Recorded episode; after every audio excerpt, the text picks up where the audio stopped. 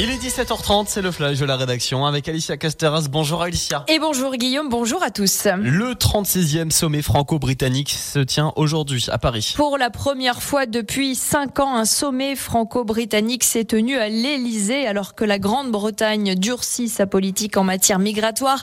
Le Premier ministre britannique Rishi Sunak est venu s'entretenir selon lui pour euh, entretenir une relation forte avec la France. Le président Macron lui évoque un nouveau départ entre Londres et Paris.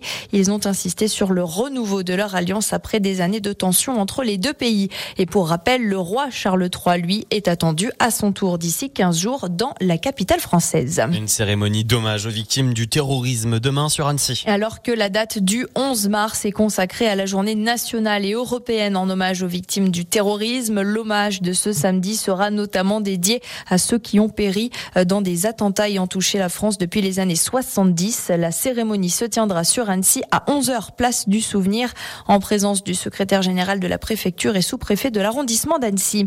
C'est un quasi-miracle qui s'est déroulé hier soir pour un automobiliste au-dessus de Talouer-Montmain au col de la Forclaz, un homme de 69 ans qui a fait une sortie de route avec sa voiture, une chute de 150 mètres, plusieurs tonneaux, mais il s'en est sorti avec uniquement des blessures légères. Retour en vallée de l'Arve, c'est déjà la fin de la saison au plateau d'Agy. Le domaine nordique du bassin clusien qui a donc fermé hier soir, trois semaines avant la date initialement annoncée, à cause du manque de neige et malgré la forte mobilisation des équipes, les conditions ne sont plus suffisantes pour assurer l'activité de cette fin de saison hivernale.